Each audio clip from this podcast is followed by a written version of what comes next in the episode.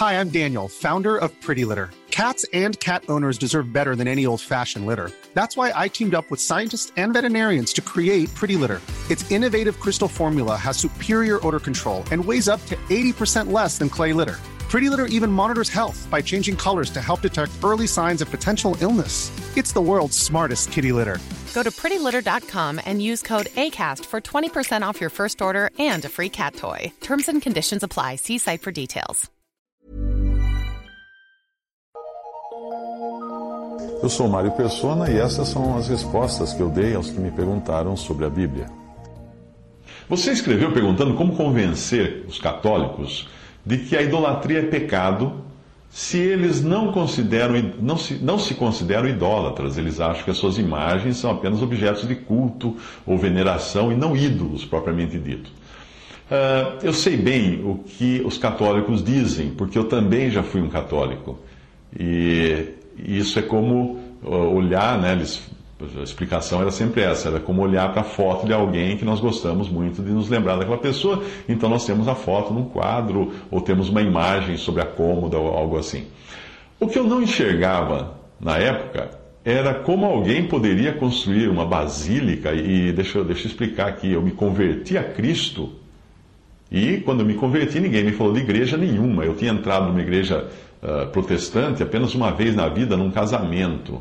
Eu nem sabia o que eles falavam lá, porque eu aprendi desde criança na, na, Igreja Católica que os protestantes não eram de Deus, então eu tinha que ficar longe dele. Minha mãe me ensinava a ficar longe.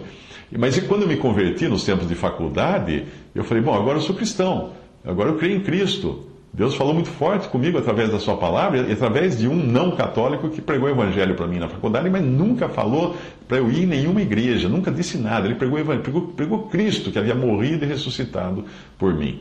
Então eu falei, onde eu vou? Aí eu comecei a missa.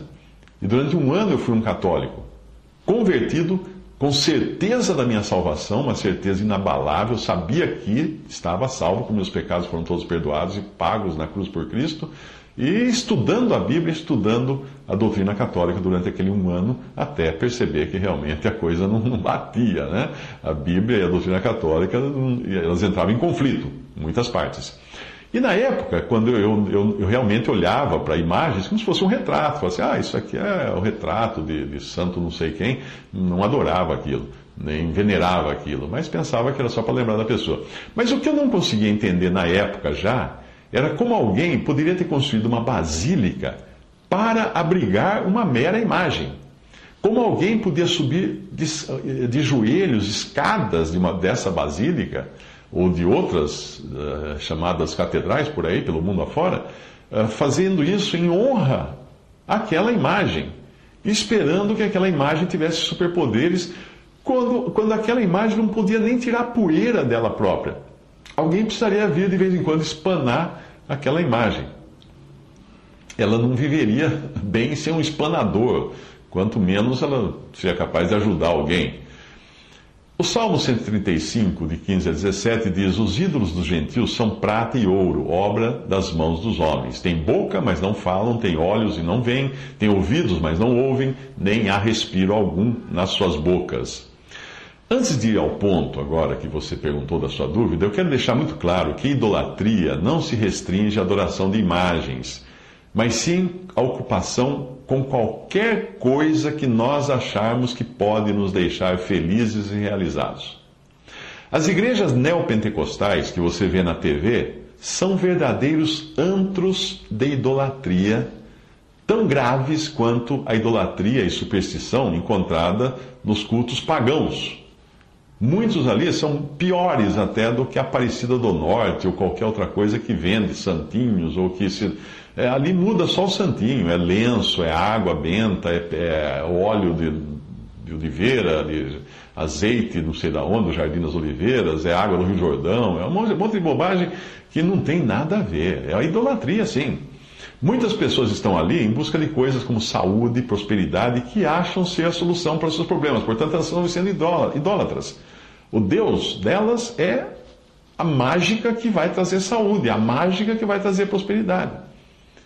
São esses seus ídolos. Nesses lugares você encontra à venda uma seleção de objetos de idolatria que fariam a Aparecida do Norte parecer coisa de amadores. É verdade. Voltando ao catolicismo romano, entrar em um debate sobre o significado da idolatria com um católico é perder tempo. Vai por mim, é perder tempo. Porque a coisa vai ficar no âmbito filosófico, linguístico, etc. Tentar combater cada um dos seus erros, cada um dos erros do catolicismo, seria contraproducente, porque são muitos. Se você quiser realmente que um cão largue o osso, não tente tirar o osso dele. Sabe o que você faz? Mostra o filé. É, mostra um filé mignon, ele larga o osso. A minha mãe, que já mora no céu desde 2005, ela foi salva por Cristo, ela foi católica praticante durante épocas, durante décadas, melhor dizendo. E ela se converteu e passou a pregar o evangelho para suas amigas católicas. A abordagem dela com as suas amigas que adoravam ou cultuavam, como preferem dizer os católicos, uma miríade de santos, era muito interessante e inteligente até o diálogo da minha mãe. Era, era mais ou menos assim.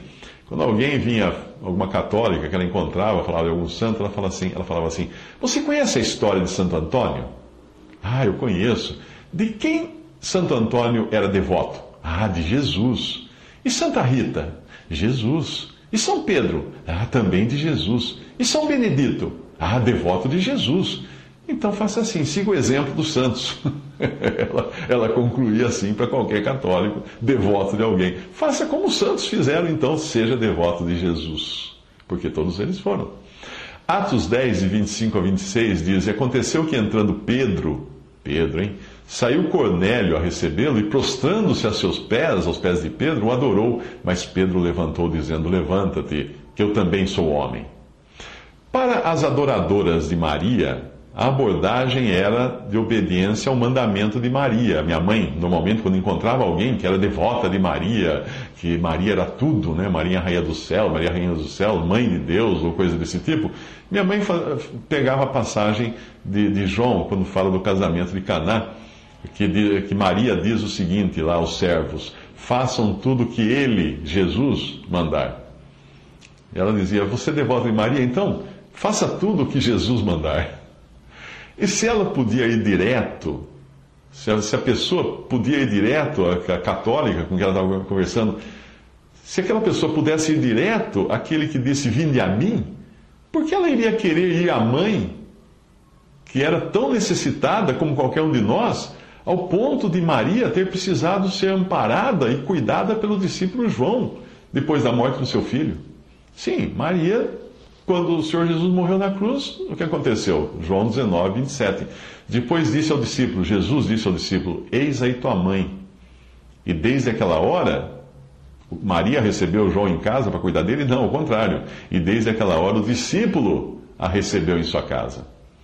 Para amigas espíritas da minha mãe, ela dizia que a ideia de reencarnar não a atraía nem um pouco.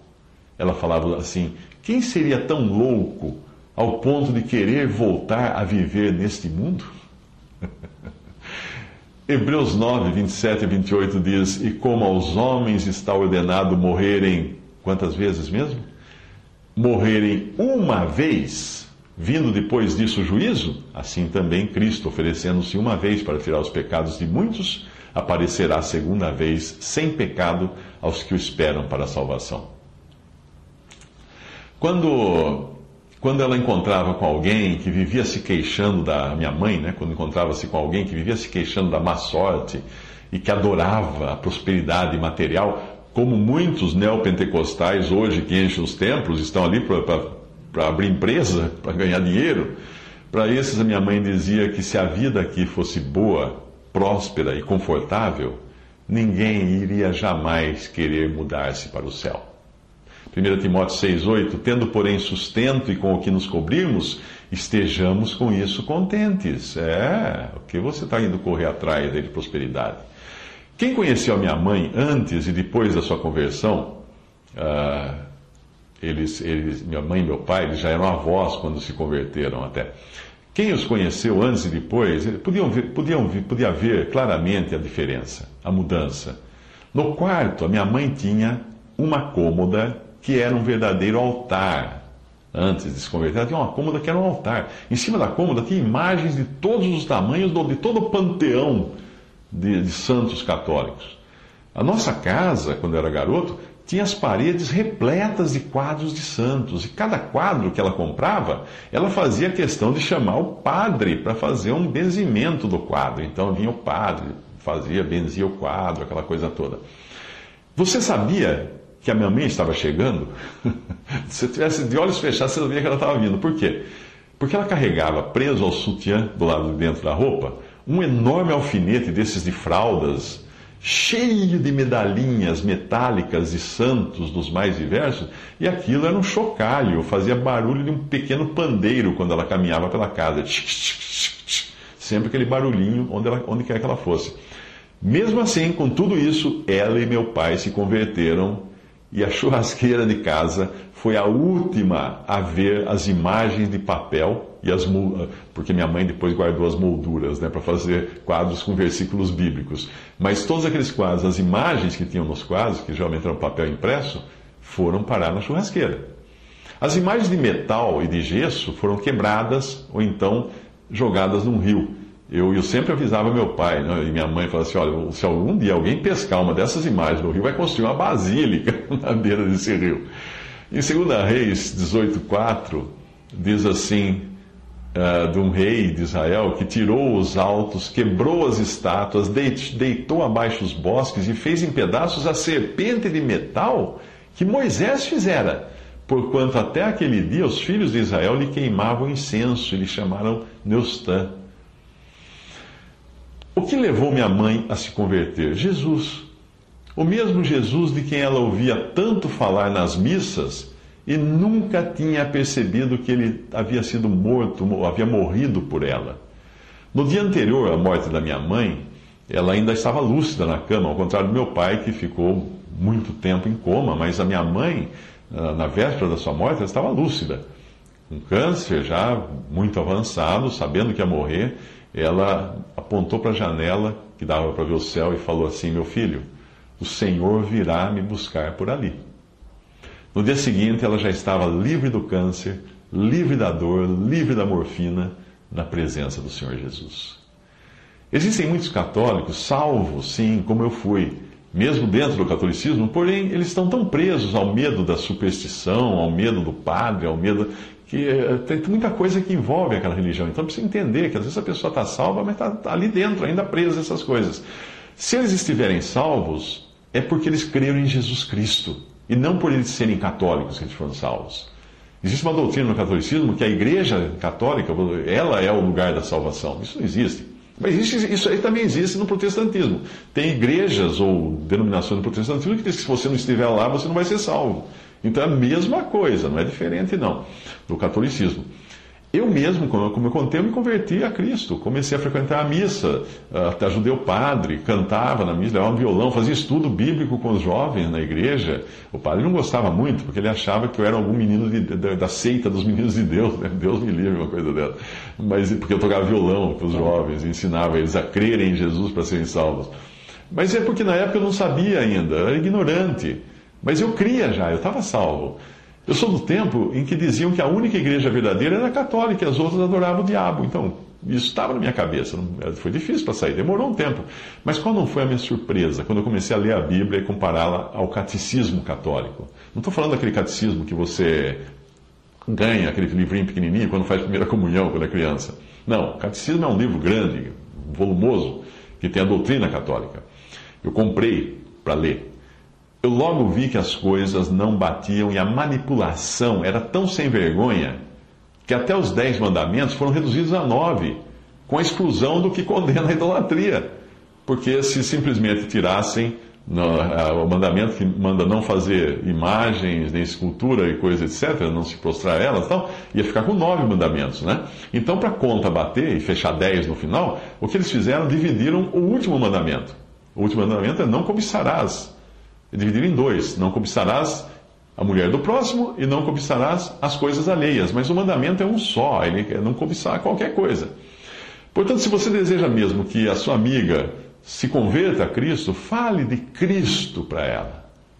Não perca tempo tentando desatar todos os nós dos erros, das superstições do catolicismo. Fale de Cristo para ela. A palavra, o Evangelho é o poder de Deus para a salvação de todo aquele que crê. O que é o Evangelho? Cristo morreu por nós, levou os nossos pecados na cruz. Cristo ressuscitou ao terceiro dia, isso é o Evangelho. Paulo fala, resume o que é o Evangelho em 1 Coríntios capítulo 15, nos primeiros versículos, leia lá. Se você precisar esclarecer uma ou outra dúvida dela sobre alguma doutrina errada do catolicismo, faça isso rapidamente e volte para a cruz. Volte para a obra de Cristo, morrendo para pagar por nossos pecados.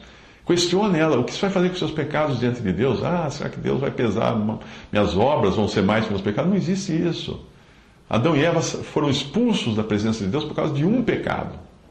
É pela fé em Cristo e não pela negação do catolicismo que a pessoa será salva.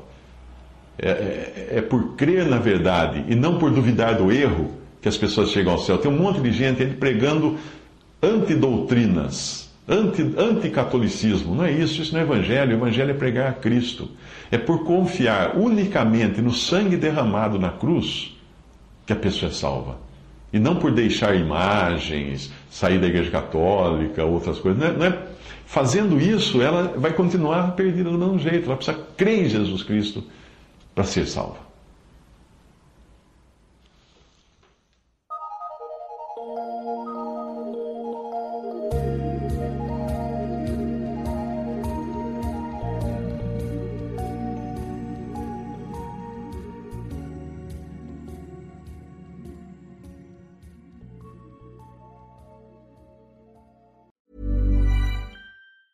Planning for your next trip? Elevate your travel style with Quince. Quince has all the jet setting essentials you'll want for your next getaway, like European linen, premium luggage options, buttery soft Italian leather bags, and so much more. And it's all priced at 50 to 80% less than similar brands. Plus, Quince only works with factories that use safe and ethical manufacturing practices. Pack your bags with high-quality essentials you'll be wearing for vacations to come with Quince. Go to quince.com slash trip for free shipping and 365-day returns.